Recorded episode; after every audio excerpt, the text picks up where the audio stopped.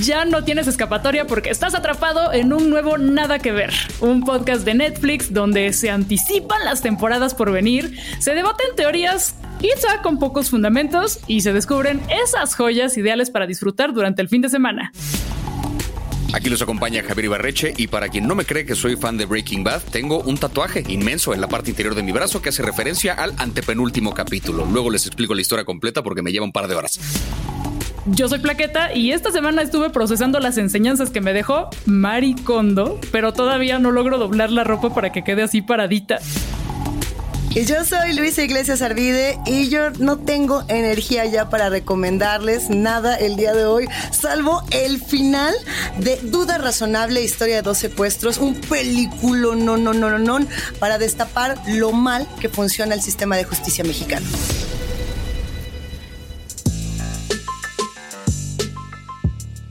Bienvenidos, bienvenidas, bienvenides. Hoy vamos a hablar de algunos personajes con, digamos, dudosa moral. O ninguna moral en lo absoluto. O ninguna, definitivamente. A ver, lo más importante es que vamos a tratar de descubrir por qué nos gustan tanto estos personajes sin escrúpulos, malvados, maquiavélicos, pero que se les quiere de a montón, que mira, se les hace cariñito. En el menú de hoy tenemos dos series muy poderosas que van a llegar a su fin este mismo año y que muchos hemos dicho que no queremos que terminen, pero quizá sea necesario. Nos vamos a ir primero por una que sucede en Estados Unidos y que por supuesto pone frente a nosotros uno de los panoramas más bellos que es Ozark. Estamos hablando de un personaje como Marty Bird. ¿Qué, qué piensan? ¿Qué les pareció? Para poner un poquito en contexto a la gente antes de, de avanzar, porque habrá quien no ha visto Ozark todavía, sepan primero que nada que le están cagando. Eh, Ozark es la historia de, de, Marty Bird, que es un contador muy virtuoso, es un genio con los números, que lleva años trabajando para un cártel mexicano, lavándoles eh, dinero en Estados Unidos. Y un día el cártel se entera que el socio de Marty los estuvo estafando y robando dinero durante años. Marty, para salvarse él mismo la vida, le promete al cártel que va a lavar para ellos no sé cuántos millones de dólares en un periodo de tres meses y decide mudarse con su familia al lago Ozark, que es una zona que tiene una, eh, ahora sí que un área costera inmensa más grande que todo California, por lo cual hay un montón de negocios que funcionan con puro efectivo, lo que hace muy fácil lavar dinero. Te explican muy bien el pedo de lavado de dinero en esta serie, o sea, si es una clase en la que hay que tomar notas de cómo burlarse del SAT, ¿no? Pero eh, el caso es que Marty Bird se va con toda su familia a esta, a esta región para empezar a lavar dinero para el cártel. Y ahí arranca la serie cuando tenemos que ver cómo, cuando vemos cómo Marty tiene que empezar a hacerse de una bola de negocios y de trampas y de mentiras para encontrar lugares donde pueda lavar el dinero del cártel y así salvar su vida. Pero como cualquier negocio turbulento, es una mentira que crece, que crece, que crece y que cada vez se complica más soy fan de este, de este personaje y le han hecho muchos, eh, le han hecho muchos paralelos con Breaking Bad, porque sí hay una dinámica más o menos parecida de cómo funciona Marty con su familia con respecto a Walter White con su familia, ¿no? Tenemos al centro como este líder que es un genio de su propia disciplina, ¿no? Walter White con la química, Marty con la contaduría. Eh, tenemos una esposa que de pronto resulta también como cómplice de los crímenes, solo que en el caso de Ozark es un personaje bastante más, ¿cómo decirlo? Como bastante más complejo y bastante mejor construido a mi parecer, porque es una persona que activamente está trabajando en los negocios, a veces incluso es la líder de las operaciones criminales que ocurren en la serie, y tenemos por supuesto un personaje como Ruth Langmore, que según yo es un símil de Jesse Pinkman, que es esta persona de pasado turbulento, la gente no le da crédito, pero es mucho más inteligente de lo que creen, y que toma a este líder, ya sea Walter o a Marty Bird, como una especie de modelo a seguir y empieza a aprender el negocio y esa parte un personaje, o sea, a la que no le tiemblan ni tantito. Ruth Langmore es mi favorita, pero o sea, e, es una cosa que tiene una dinámica similar a Breaking Bad y sí se, la, se ha pensado que es una serie como igual de compleja en el sentido de que celebra a una especie de antihéroe. Algo importantísimo es que el personaje de Marty está interpretado por Jason Bateman, que lo habíamos visto en comedias. Entonces pasó un poco, siguiendo con la similitud con, con Breaking Bad, pasó un poco eh, lo que con Brian Cranston, que lo teníamos en el imaginario como este papá medio teto, buen pedo, y de pronto se convierte en este personaje que es Walter White. Lo mismo con Jason Bateman, que venía de ser Michael de Arrested Development o de salir en comedias como Thunder Force, que es, absurdo. Y de pronto es este personaje que es como, ah, súper complejo y oscuro. Pero, siguiendo con la comparación con Walter White, creo que él no se va tanto, tanto al lado oscuro como sí lo hace su esposa Wendy. Ahí está la que empieza como de, ay, sí, buen pedo. Él, él empieza como en un lugar aburrido, pero no tan jodido y nada más como que descubre sus talentos aplicados al mal y cada vez al peor. Baja, para empezar, porque es contador, ¿no? O sea, ya desde ahí, así que digas, más fascinante que tampoco, ¿no? O sea, mucho respeto a los contadores, solamente Walter White era un genio de la química, él fabricaba cosas, este güey hace números en la cabeza. Sí, claro, pero Wendy viene de la política, entonces ahí hay más carnita para la maldad. Y termina haciendo cosas. ¿Qué pedo? Que no, no esperábamos de su malosidad extrema. No, que, que justo yo lo que quería decir era que se me hace súper pertinente que, que, sea un contador, que sea un hombre de finanzas de Chicago, porque es la referencia que cualquiera de nosotros podría estar en ese lugar. No es una historia, digamos, que te está contando algo absolutamente extraordinario, aunque sí lo hace, definitivamente, porque es una historia que mete narco mexicano, narco estadounidense, cártel eh, de los Navarro, cártel de Kansas. Hay como muchos puntos, pero lo que te está diciendo es un personaje con el que puedes empatizar fácilmente porque bien podría ser tú con tu familia. Sí hay personajes que se ponen muy oscuros. Yo también coincido en que Ruth es la más. Así, yo quisiera que tuviera un spin-off directamente Ruth para poder conocer. Super, sí mucho más de esta morra. Sí pensaba que tenía, por supuesto, todas las similitudes con Jesse Pinkman, pero a mí me costó mucho trabajo entrarle al personaje de Marty y enamorarme de él, porque para mí Jason Bateman era Michael Bluth. Entonces, salir como de ese eh, estereotipo de la comedia y de Arrested Development, que fue una serie que me marcó por entero mi entendimiento de la risa, era como yo me quiero reír con este tipo y lo único que está haciendo es que me enoje, ¿no? Por un lado, traté de sacarle como perfil psicológico y a ver qué les parece. Ustedes me dicen si está bien no está mal. A ver, a ver, a ver, a ver. Yo creo que es un personaje que se mantiene súper consistente. No es, no tiene tanta evolución como Wendy, como decías, Plaqueta, que ella sí tiene así un, un quiebre del terror, pero me parece que es el personaje más maquiavélico de toda la serie, que es el famosísimo el fin justifica los medios, quiere lana, quiere poder, pero no quiere ser famoso. O sea, no es arrogante como otros personajes que vamos a, abordar en un ratito más, que, de hecho los queremos por arrogantes y los queremos por fanfarrones. Este no, este es de los que dice, yo me quedo calladito y nos vamos por la sombrita y van a ver todo lo que armamos. Pero por eso es el tipo más manipulador, es sesudo como pocas cosas.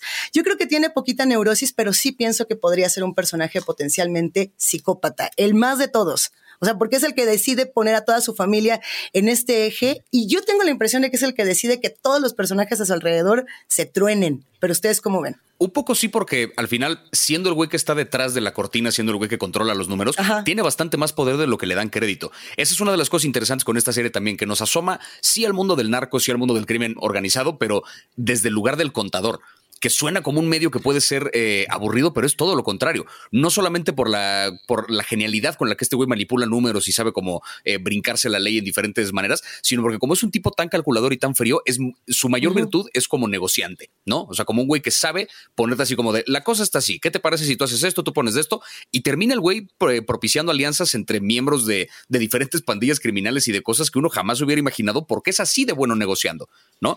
y, y creo que con esto que decías ahorita, Luisa, creo que esa es parte también del por qué nos atraen estos, estos personajes, que es, por un lado, si este ese morbo de acercarnos a ese mundo del crimen, a ese mundo que nos es inalcanzable, pero lo hace desde un lugar que se percibe realista, entre comillas. Es decir, no es esta visión del criminal que, que parece que crece criminal y que come crimen y que todo el día crimen, crimen, crimen, así como villano de película de cómic, y tampoco son los buenos, buenos, buenos. O sea, estamos hablando de un güey que sí es un contador que está lavando dinero para un cártel y que hace cosas bien culeras, pero también de repente lo vemos desayunando, ¿sabes? También de repente lo vemos en la fila del súper, también de repente lo vemos en situaciones muy ordinarias donde de algún modo humanizan un personaje que es claro, su vida entera no puede girar en torno al crimen. ¿no?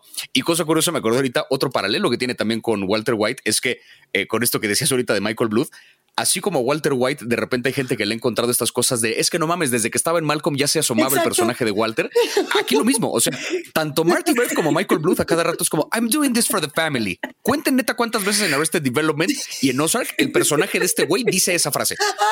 Neta. O sea, está muy cabrón como la evolución también tiene sentido desde ahí porque sí es una cosa más realista, más seria, pero que respeta un poquito ese personaje icónico que hizo en la comedia, ¿no? Entonces también desde el actor es una evolución interesante, pero creo que es ese acercamiento al mundo del crimen desde de un lugar morboso, pero que se percibe realista. Esa es la parte que creo que es fascinante con esta serie. Exacto. Y, yo no sé si Marty es un megavillano, nos cae bien, no lo sé. O sea, no, no, es tan encantador como otros personajes que están en posiciones similares. Lo que sí es que esta serie nos habla de cómo Marty y toda la gente que trabaja con él en realidad son eh, eslabones de un sistema que está podrido. En un país como Estados Unidos, donde el dinero es más que el dinero en sí y es una especie de fuerza moral.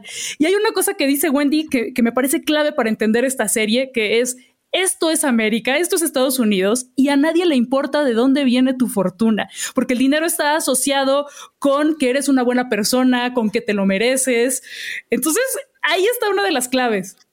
No importa de dónde venga el varo, porque está bien, porque estás generando empleos, porque estás cambiando tu comunidad, no importa lo que esté detrás. Y además como que se cierra el círculo cuando empieza a trabajar con una farmacéutica, una farmacéutica que intenta eh, solucionar los problemas, problemas que la misma farmacéutica creó trabajando con el crimen organizado. Eso me parece genial. En Estados Unidos, esta serie ha tenido mucho más pegue de lo que ha tenido, por ejemplo, en México o en Latinoamérica. Y creo que en esta región ha sido muy poco valorada o infravalorada por los fans. Si quizá, desde mi punto de vista, podría ser, no lo sé, porque es hasta la cuarta temporada, o por lo menos hasta la primera parte de la cuarta temporada, que empezamos a ver el tema de cómo el FBI tiene esta injerencia en los cárteles, ¿no? Entonces, desde el punto de vista, yo creo, más latinoamericano que tenemos todo este tema muy hiperrealista y muy retratado en estas series de narcotráfico, de pronto vemos cosas que decimos, ay, o sea, hay sí los malos mexicanos que ya llegaron con su cártel navarro. Es como de, espérate, o sea, aquí te manejamos el Jalisco Nueva Generación, el Sinaloa, sabemos de esta realidad y no es tanto como le están pintando allá hasta llegar al final que dices, ájale, no era justamente como nosotros pensábamos y tal cual plaqueta. O sea, es un sistema podrido. Yo pienso que sí, tal cual a mí me gustaría saber más de Ruth. Tengo un crush con Ruth eterno, perpetuo, pero creo que esta historia no va a acabar bien para nadie. No creo que a nadie le va a ir a bien aquí, eh, especialmente a Wendy. Hay una escena donde ella va en el carro y ve eh, los letreros de la búsqueda de su hermano y ella ya sabe qué onda. Yo no voy aquí a meter más sazón, solo quiero que pongan mucha atención en la actuación de este mujer pero no, no, no, no, que a mí me parece imprescindible. O sea, ese momento para mí fue como de, hijo, Laura Linney es una cabrona y esta serie va a tener un final devastador. Coincido, o sea, toda la, serie pinta un poco a la Breaking Bad, o sea, regresando a este paralelo, pinta un poco para hacer una suerte de tragedia, porque al final creo que para eso son estas historias y la razón por la que el personaje del antihéroe, por definirlo de manera muy general, ha adquirido tanto popularidad en la tele, mientras el cine se apoderan de él los superhéroes, como que en la tele empezaron a apropiarse de ella los antihéroes. ¿No? Personajes así de complejos que nos interesa ver no tanto el por qué hacen lo correcto, sino el por qué deciden no hacer lo correcto. Y en esa exploración, pues vemos un montón de cosas que claramente los llevan a un final catastrófico. Y esto no es ningún spoiler, porque esto lo estoy diciendo sin haber visto la última parte de la cuarta temporada. Entonces, no, no estoy asegurando nada, simplemente para eso pinta la historia. Sí es interesante también que del formato de serie te permite explorar más a detalle una bola de cosas que en el cine no te da tiempo. Acá, por ejemplo, con los hijos, ¿no? O sea, los hijos que de repente también son un poco parte de la operación, porque pues, a Marty ya le vale verga. O sea, ya le explica a su hijo cómo lavar dinero, a la hija la tiene trabajando ahí en una de las fachadas donde lavan dinero, que también es cosa que es muy diferente con, con Breaking Donde al hijo sí lo tenía un poquito al margen, ¿no? O sea, esa evolución, digamos, del cómo el antihéroe lidia con la cosa familiar dentro de su vida criminal, me parece un brinco interesante de Breaking Bad a Ozark. Hasta orgulloso está de que su hijo le entre al lavado, que ahí claro, Claro, porque de repente el hijo le demuestra que lava dinero ya a través de no sé qué aplicación de bla, bla, bla, y es un así de mírenlo, mi hijo es como de no mames, señor, o sea. a los 14 años y uno en las maquinitas. Verga, yo no sé facturar todavía, güey, pinche mocoso ya lavando de, o sea, pero pero creo que hay una, ahora sí que haciendo un poco, siguiendo con este paralelo que ya establecimos, una serie que tiene todo que ver con Breaking Bad y que creo que tiene todo que ver con Ozark también desde la idea de un personaje moralmente corrupto, pero que de algún modo nos encariñamos con él, es, por supuesto, Better Call Saul. El spin-off, el spin-off que pensamos que no era necesario y que resultó convertirse en la serie que todos queríamos. Soy fan absoluto de Better Call Saul, una serie que creo que ha sido hasta ahorita por lo menos igual de buena que Breaking Bad con unas sutilezas un poquito más complejas que quizá a nivel de crítica hay gente que cree que la podría incluso superar, ¿no? Better Call Saul, que es un spin-off que cuenta como una especie de precuela que cuenta la historia de Saul Goodman en verdadero nombre Jimmy McGill, que era un abogado eh, principiante, de algún modo, que tenía como un despacho ahí medio pinche, y que a lo largo de la serie vemos cómo poco a poco empieza a meterse más de lleno en el mundo del crimen y cómo empieza a conectar con las cosas que vimos en Breaking Bad, como su relación con Mike Ehrmantraut, que es un gran personaje de Breaking Bad, con Ghost Fring, que también aparece desde esta serie como ese eh, gran líder de un cártel estadounidense que tiene sus pedos con un cártel mexicano. Ahora sí que vemos todo el antecedente de estas cosas en esta serie protagonizada por Bob Odenkirk, que para mí es una absoluta belleza. Digo hasta ahorita. O sea, creo que sostengo que es quizá la mejor serie de Netflix hasta ahorita. Así. O sea, yo sí la tengo en ese, en ese nivel. Yo creo que sí. Y ¿a poco ustedes sí desconfiaron cuando la anunciaron que iba a haber Nada. este spin-off? Yo lo celebré muchísimo porque o sea, yo jamás creí que, que, fueran a desprestigiar o devaluar la marca Breaking Bad, confiando en que son los mismos creadores, que mucha gente de ese mismo equipo empezó a escribir y que además era un personaje que definitivamente daba para hacer un spin-off. Este criminal lawyer pero espérate, criminal lawyer, si sabes a lo que me refiero. y en esta serie tenemos chance de ver cómo llegó hasta ahí. Y creo que una de las razones por las que es un personaje tan encantador y que, y que por lo menos a mí me encanta y puedo empatizar mucho con él, es que si es un trácala, es un estafador, trae un, tiene un talentazo para estafar, pero no es culero. El güey lo que más disfruta es estafar a los estafadores, estafar a personas que tienen más poder y que incluso cuando hay una víctima colateral, cuando pasa algo que él percibe como injusticia, se siente muy mal e incluso intenta reparar el daño siempre que se puede. Caso eh, viejitas, of course. Eso, eso. Güey, viejitas, claro, claro. Haciendo justicia para las viejitas, güey, qué cosa tan chida. Y, nada más esto como un extra. Una de mis partes favoritas en la, es, la, eh, es cuando lo contratan en un despacho así como muy serio y muy fifi. Y el güey hace todo lo posible para que lo despidan. O sea, desde no jalarle al baño hasta tocar la gaita. Y esto me encanta porque ni George Costanza se atrevió a tanto. Eso, bien dicho. Oye, a ver, eh, hay muchos tiempos narrativos eh, en esta serie y nosotros partimos de la idea de que ya no estamos ni en los terrenos de Saul Goodman ni en los terrenos de McGill. Estamos en los terrenos de Jean que está trabajando en un Cinnabon. No sabemos qué va a pasar ahí. Tenemos que aterrizar en esa historia en el tiempo presente porque ya estamos con un, con un personaje oculto que está pasándola muy, muy mal. Ya vamos a saber qué va a pasar. Yo ya quiero que acabe esta temporada. Estoy muy nerviosa con, con el futuro de Saul Goodman. Lo que sí puedo decir es que pensando en esta, eh, pues, metáfora de quién es, yo pienso que lo construyen como un Robin Hood y ese es el gran éxito. Es la, es la, la, metáfora del Robin Hood moderno, tal cual, el bueno que ayuda a los malos, como dices Plaqueta, porque desde que empieza, él es un defensor público, ¿no? Y él no quiere más que defender aquello que considera bueno. La motivación que él tiene desde el inicio, desde la primera y segunda temporada, es cuidar a su hermano y es ser tan bueno como su hermano y es alcanzar ese éxito y poder tener eh, una equidad que nunca alcanza. Y al ver esa ruptura, lo rompe por completo. Además de que él quiere todo lo más chido del mundo para Kim. Kim Brexler es uno de los personajes más chidos de la historia. A ver, si teníamos a Skyler y si teníamos a Wendy ahora en Ozark, tener a Kim es lo mejor que nos pudo pasar en esta serie. Estoy muy preocupada de que ella esté bien. Hay que decir que no hemos visto qué va a pasar con Kim. Ella para mí es esta serie, aunque si yo le hubiera podido poner un nombre y no fuera eh, eh, Better Call Saul, yo, yo, le hubiera puesto Pollos Hermanos, porque necesitábamos un spin-off de Ghost Friends, necesitábamos un spin-off de Lalo Salamanca, necesitábamos conocer a, Tuco, a, a, todos estos personajes a fondo. ¿Qué hay que decir, por ejemplo, que Javier en Ozark es casi idéntico a, Lalo en Better Call Saul. Tienen como esta misma dinámica de perro malo mordelón que se va volviendo cada vez más loco, ¿no? A ver qué pasa con ellos también. Puro talento mexicano ahí. ¡Eso! Sí, aparte es el buen Tony, Dalton, haciendo de Lalo Salamanca ahí en Better Call Saul. Eso eh, es interesante porque jugando con esta cosa de que es una precuela, hay personajes que sabemos que llegan vivos a Breaking Bad porque los vimos en Breaking Bad y sabemos cuál es su final. Sabemos que Saul Goodman sobrevive porque la serie arranca. La primera, primera escena que vemos es Saul Goodman ahora con el nombre de Jean trabajando en un Cinnabon en el futuro una vez que escapó de todas las cosas que pasaron en Breaking Bad. Pero hay personajes que en Breaking Bad nunca vimos nunca vimos a Nacho, nunca ah. vimos un montón de gente que no sabemos si eso implica que desaparecen o que mueren o que simplemente se alejan de la vida de Saul Goodman o que simplemente no los vimos durante Breaking Bad porque no era él el personaje protagónico. Pero justamente juegan mucho con este, con este misterio. Entonces, la serie sí tiene como esta dosis de nostalgia, por así decirlo, donde se hacen de elementos propios de Breaking Bad para como generarte emociones, pero no es una serie que se sostenga solo por la nostalgia.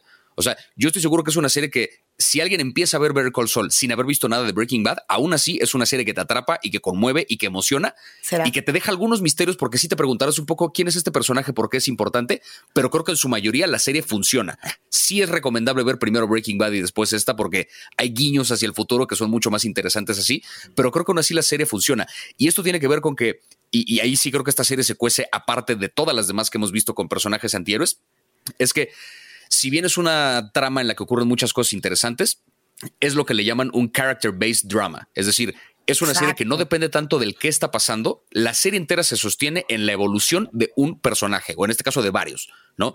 Depende completamente de cómo, de manera muy realista y con un trabajo muy minucioso, vemos un personaje que se va transformando y que va dejando cosas atrás para empezar a adoptar una nueva actitud ante la vida, ¿no? O sea, cuando mencionas el capítulo donde hace que lo despidan, es porque lo contratan en este gran despacho, el güey llega, hace unos comerciales con los que pretende atraer más clientes para hacer el bien, además, o sea, para un caso de una bola de personas que merecen justicia, pero lo regañan en el despacho que porque no tenían los permisos de quién sabe qué chingados para hacerlo. Ahí él se da cuenta que esa vida es aburrida, que él no quiere andar por la vida pidiendo permiso para hacer cosas que sabe que están bien. Entonces hace que lo despidan para poder empezar su propia chamba, tratando de buscar un lugar en el mundo. Entonces pasan un chingo de cosas que parecen inconexas, pero es fascinante ver cómo el personaje se transforma. Eso es lo que yo más celebro de esta serie, que creo que es lo que más, más, este, engancha y absolutamente la actuación de Bob Odenkirk. Yo no sé cómo no se ha llevado más premios ese güey. O sea, de verdad. De verdad, está muy cabrón de nuestros corazones. A ese yo ya se lo di hace mucho tiempo. O sea, ese sí ya Absolutamente. Oigan, ¿qué teorías tienen para la temporada final? Porque se habla mucho, se especula mucho, mucho sobre la muerte de Kim, porque ya no la vemos ni siquiera mencionada en Breaking Bad. Yo quiero creer que no y que más bien o hay una ruptura así de esas que, que calan y que explican también pues cómo eh, Breaking Bad ya Soul tiene menos escrúpulos o que anda por ahí y que al final se van a reencontrar. Quizá ella como gerenta de un Chick-fil-A también hay en Omaha. yo, pienso que Kim va a morir. No quisiera, pero para mí solo hay dos resoluciones aquí. O Kim muere y de una manera muy violenta y muy dramática, pero creo que eso también le daría un poco en la madre a toda la estética de Breaking Bad, o por lo menos a ese personaje. La otra es que eh, se aleje por, por siempre de ella y que la espíe de vez en cuando a la lejanía, o que de vez en cuando, eh, ahora sí que muy al estilo así de que le va a dejar alguna florecilla o algo así pero no puede continuar esa relación. O sea, esa relación es la cosa más tóxica y dañina, aún cuando Kim es bien chida y aún cuando Jim es bien chido y dejan atrás los pedos de mesa verde y hacen todo lo posible por de verdad formar un, un verdadero núcleo, de, ahí iba a decir de crimen, pero pues sí, eh, no, yo No, no, no, los veo juntos. No, además, no quisiera que se quedaran juntos por el bien de Kim. Vamos, Kim. Sol se ha mostrado bastante más afín a, la cuestión criminal. Kim, en las últimas temporadas la vemos un poco entregarse de lleno esa parte de ya encontré el poder que hay detrás de una buena estafa, ¿no? De una buena estafa que además sirve para un propósito de algún modo noble. Pero no deja de ser una estafa. Entonces, como que Kim ya empezó a encontrar un poco esa parte que está interesante. Yo también creo que, o sea, yo sí creo que va a ser una ruptura severa, o sea que no creo que sea una casualidad que Kim no aparece en Breaking Bad. Creo que está a propósito metido ese personaje ahorita porque hacia el final de esta serie van a separarse por completo. Y yo sí tengo la esperanza, y esto es súper fan service y no va dentro del tono de lo que hace Vince Gilligan, y es una mamada lo que estoy pidiendo, pero por favor, por favor, por favor, que salga Jesse Pinkman en el primer contacto que tiene con Sol Goodman, que es lo que da pie a la relación que eventualmente inicia con Walter White. No te digo que salga Walter White, ya estoy pidiéndole demasiado al mundo, pero que de repente veamos cómo Jesse Pinkman llega a su oficina, esta culera que tiene en un centro comercial, la primera vez que se metió en un pedo y lo, algo. O sea, ya vimos a Hank, ya vimos a Ghost Frink, ya estuvimos viendo a Mike un buen rato. Ya. Jesse, o sea, un, un, hito Jesse, unita escena de Jesse, yo, yo sería muy feliz si eso sucede. Yo me imagino un spin-off de Kim Wexler como, como Godínez a Gretsuko en una onda más de odio la oficina, quiero destruirlo todo. O a Gus Fring en una serie como de emprendedores, como de Shark Tank. Ahí también con Marty como invitado. Es el sueño. Por cierto, ¿qué, harían ustedes si, se topan a, a, Saul Goodman en la calle vendiéndole celulares? Yo creo que él y yo terminaríamos planeando algo para destruir la reputación de mi secundaria que tanto odio, así como cuando le lleva trabajadoras sexuales al mamón este de Howard. Algo así, algo así. Si nos, si nos, encontráramos a Saul Goodman en la calle, ay, un besito, un apapacho, decirle gracias por salvar a mis viejitas. Toda la redención de las viejitas me parece una de las cosas más chidas. Temporada 3, para aquel que quiera disfrutar y que alivie su corazón un poco.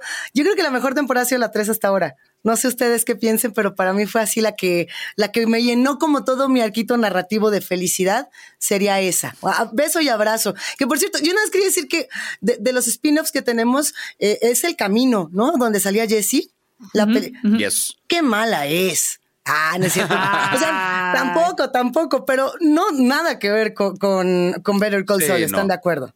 Creo que fue un epílogo lindo que le dieron a Jesse Pinkman, pero lo cierto es que era un epílogo que no era necesario. O sea, creo que ahí sí, el, el, trabajo de Aaron Paul en esa última escena de Breaking Bad, cuando sale manejando, la cara que pone de, de dolor y alivio y felicidad y nostalgia, y o sea, como un cóctel ridículo de emociones que traen una pinche presión de tres segundos. Creo que esa cara nos dijo absolutamente todo lo que había que saber del futuro de Jesse Pinkman después de Breaking Bad.